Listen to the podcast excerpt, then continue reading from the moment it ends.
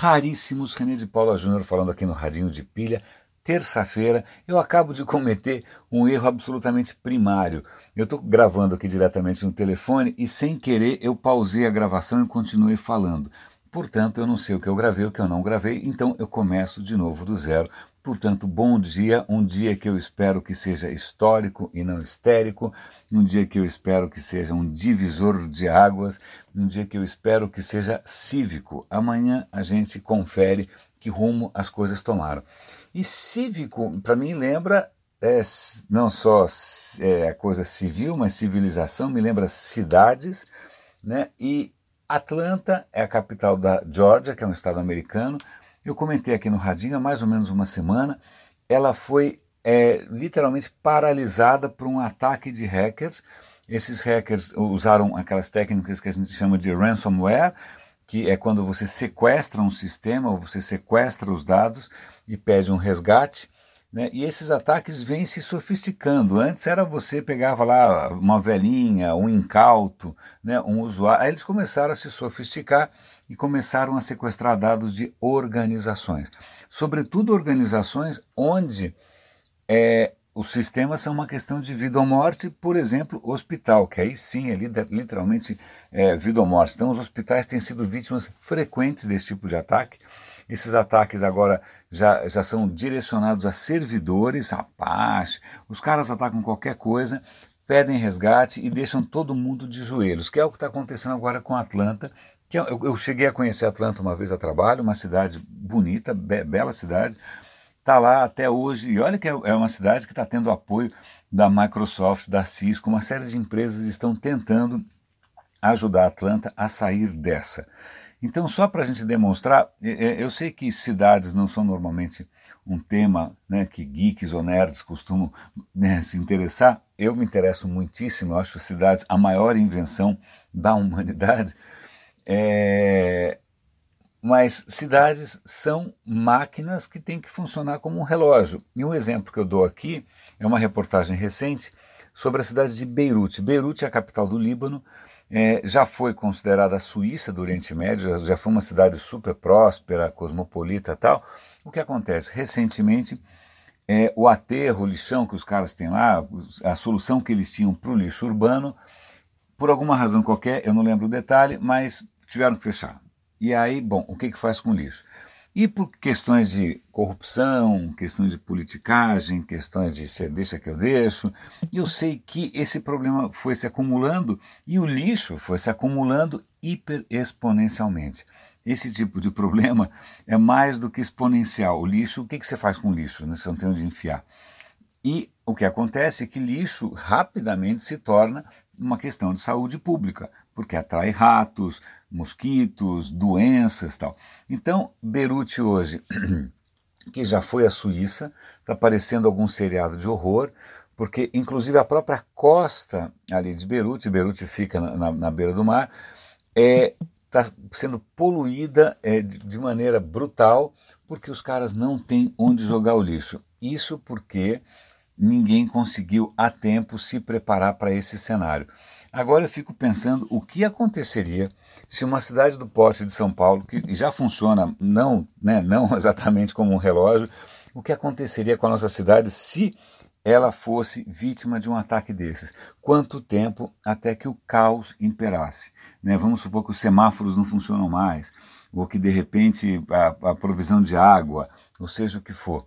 Então, só para a gente mostrar como esse, presente, esse estado altamente tecnológico, em que, né, que a gente conta, a gente abre uma torneira e acha que vai sair água, como ele é delicado. Né? Basta uma pequena perturbação para que ele entre em parafuso muito rapidamente. Bom, vamos voltar aqui para alguns assuntos um pouco mais próximos do nosso dia a dia. Um deles é um artigo extremamente interessante que é sobre Windows. Curiosamente, o Windows está deixando de ser é, o coração da Microsoft. Eu trabalhei na Microsoft de 2007 a 2010. Eu lembro do Steve Ballmer batendo no peito Windows, Windows, Windows, developers, developers, developers. É, o Windows era o ar que a gente. Ele falava, o Windows é o ar que a gente respira.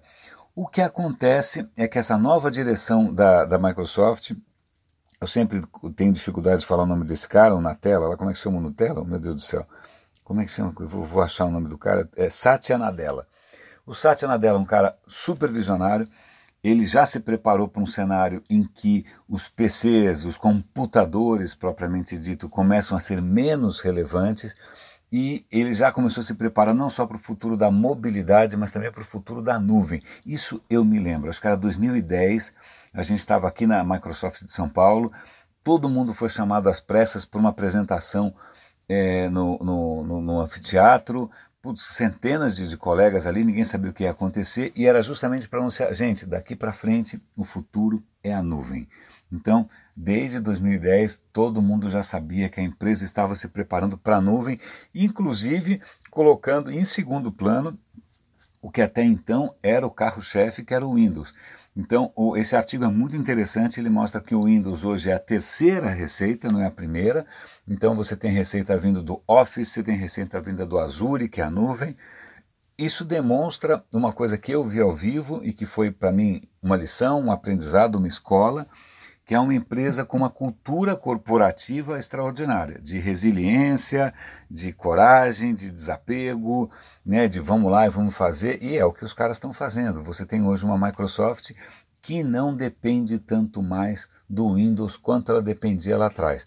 Isso é para quem é mais veterano, praticamente inimaginável. Aí a gente vê o que, que é uma empresa se preparando para as disrupções. Eu achei extra, extraordinária essa história.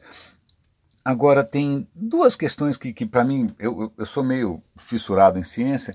Uma delas é um vídeo. É, o vídeo tem uma música horrível, a abertura é péssima, uma tortura, mas é um vídeo sobre buracos negros. Buracos negros, certo?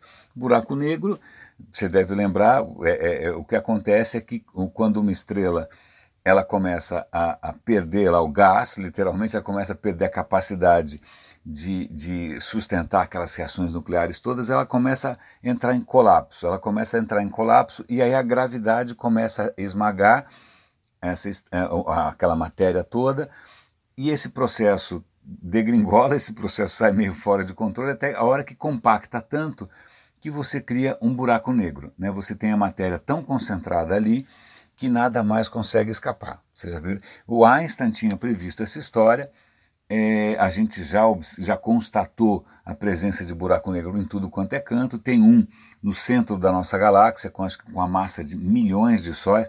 Mas o que esse vídeo demonstra, e aí sim vale a pena assistir, é o quanto um buraco negro é proporcionalmente pequeno.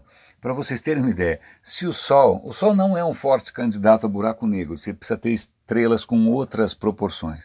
Mas se o Sol fosse virar um buraco negro, ele poderia colapsar, ele teria que colapsar, colapsar, encolher, encolher, encolher, encolher, sem perder matéria. Simplesmente você está espremendo o bicho, você teria que espremer o sol até ele caber numa cidade pequena, até ele caber em Campinas. Então você pega o sol inteiro, transforma em Ribeirão Preto e aí pronto, ele vira um buraco negro. Porque existe um limite a partir do qual essa compactação é irreversível. Chama Schwarz, é, Schwarzschild, acho que é isso é, é, o limite a partir do qual a matéria vira um buraco negro. Por exemplo, se a Terra fosse comprimida até esse limite de Schwarzschild, é, ela ficaria do tamanho de um amendoim. Então agora imagina um amendoim com o tamanho da Terra. Não, com o tamanho não, com a massa da Terra. É insano. E aí o vídeo demonstra que existem buracos negros tão colossais que eles têm 20 bilhões de sóis. É é, não vale a pena ver o vídeo, tire só o áudio, porque o áudio é uma tortura chinesa, é uma coisa chatíssima, mas vale a pena ver. Para quem gosta de ciência também, uma notícia interessante: tem um esforço colossal hoje em dia para a gente encontrar sinais de vida em outros planetas, né, em exoplanetas. O que acontece é que talvez ah, esses sinais de vida estejam mais próximos e mais óbvios do que a gente pensa. Em Vênus. Vênus, que está logo ali, convenhamos, né, não está a anos-luz de distância, está logo ali.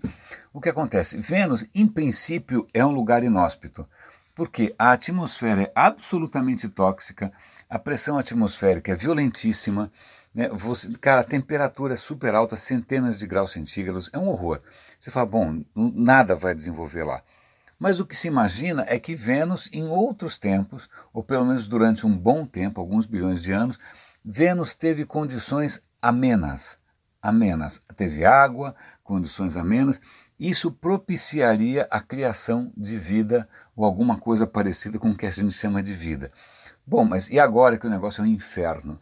O a, inferno até a página 3, porque em algumas regiões da atmosfera, ou seja, na nuvem, me lembrei agora da Microsoft, né, o futuro é a nuvem, nas nuvens de Vênus existem regiões em que a temperatura é mais branda, as condições climáticas são mais estáveis. Curiosamente, na atmosfera de Vênus você tem algumas manchas escuras que são difíceis de explicar porque elas mudam de tamanho, mudam de forma. Então existe a possibilidade de que essas manchas nas nuvens de Vênus sejam microorganismos que teriam se adaptado a viver nas nuvens de Vênus. Então, nas próximas missões espaciais, tal, os caras já estão prevendo alguma maneira de testar as nuvens de Vênus por sinais de vida. Né? Muito interessante. Eu fico imaginando, eu não sou uma pessoa religiosa, o que que uma descoberta dessa, se você descobrir vida em outros planetas, faz com todos os livros sagrados, seja qual for né, a sua preferência, você tem que reescrever todos, você tem que fazer um adendo, tem que fazer um capítulo, né, porque, se eu não me engano, nenhum deles prevê né, que você tenha tido um capítulo do Gênesis dedicado às nuvens de Vênus. Raríssimos, René de Paula Júnior falando. Para quem vai hoje na Avenida Paulista ou em qualquer manifestação no Brasil ou no exterior. Super boa sorte, tamo junto e vamos ver amanhã que história que a gente tem para contar. Grande abraço.